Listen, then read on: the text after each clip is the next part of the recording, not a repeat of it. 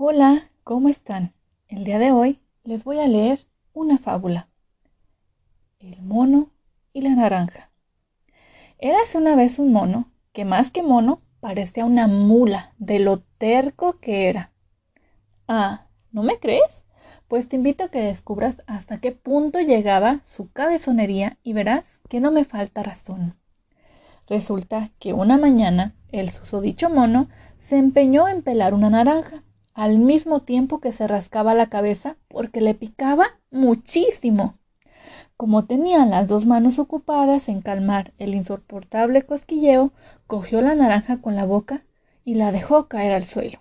Acto seguido se agachó y tiró la cáscara con sus potentes dientes. Al primer contacto le supo terriblemente amarga y tuvo que escupir saliva para deshacerse del mal sabor de su boca. ¡Oh! ¡Qué asco! Esta naranja es agria y desagradable. Soy incapaz de morderla porque produce escosor en la lengua.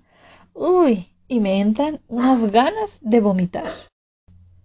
Después de cavilar unos segundos, tuvo otra idea, que le pareció sensacional. Consistía en poner un pie sobre la fruta para sujetarla e ir despegando pequeños trozos de la corteza con una de sus manos. Creo que por fin he dado en el clavo, dijo el mono. Sin dejar de rascarse con la izquierda, liberó a la derecha y se puso a ello con muchas ganas. El plan no estaba mal pero a pocos segundos tuvo que abandonarlo, porque la postura era terriblemente incómoda y solo apta para contorsionistas profesionales. Ay, así tampoco puedo hacerlo. Es imposible, dijo el mono. Tendré que probar otra opción, si no quiero pasar el resto de mi vida con dolor de riñones. No le quedó otra que cambiar de estrategia.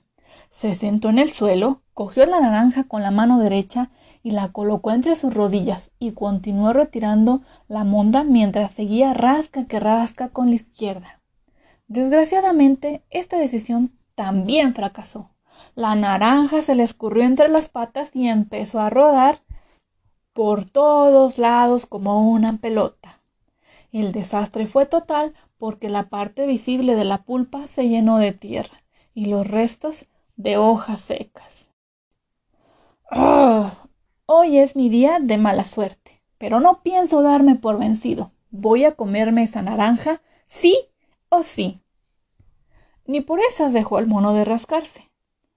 Y, empedernido en hacer las dos cosas al mismo tiempo, agarró la naranja con una mano y la introdujo en el río para quitarle la suciedad. Una vez lavada, puso sus enormes labios de simio sobre ella y en un trozo comestible intentó succionar el jugo de su interior. De nuevo, las cosas se le torcieron. La naranja estaba tan dura que por mucho que apretó con los cinco dedos no pudo exprimirla bien. ¡Ay! ¿Pero qué es esto? Solo caen unas gotitas. Estoy hasta las narices. A esas alturas estaba tan harto que lanzó la naranja muy lejos y se dejó caer de espaldas sobre la hierba, completamente deprimido. Mirando al cielo y sin dejar de rascarse, pensó No puede ser que yo, uno de los animales más desarrollados e inteligentes del planeta, no consiga pelar una simple naranja. Cuando ya había dado todo por perdido, un rayo de luz pasó por su mente. Claro, ya lo tengo. ¿Y si dejara de rascarme durante un rato para poder pelar la naranja con las dos manos? Tendría que aguantar el picor durante unos minutos, pero haciendo un pequeño esfuerzo supongo que podría soportarlo. ¿Cómo no se me ocurrió antes? Esta es una solución tan lógica y elemental. Razonar con sensatez le dio un buen resultado. Fue corriendo a por la naranja, la cogió con la mano derecha, volvió a remojarla en el río para dejarla reluciente y con la izquierda retiró los trozos de piel con absoluta facilidad. ¡Yupi! ¡Lo he conseguido! ¡Por fin lo conseguí! En un periquete tenía todos los gajos a la vista. Desprendió el primero y lo saboreó con placer. ¡Mmm! ¡Qué delicia! Es lo más rico que he probado en mi vida. La verdad es que el asunto no era complicado, el complicado era yo. El mono degustó el apetitoso manjar, procurando disfrutar del momento. Cuando terminó, se limpió las manos y subió a la rama de su árbol favorito. ¿Sabes para qué? Pues para continuar rascándose a gusto con sus diez grandotes dedos la cabeza.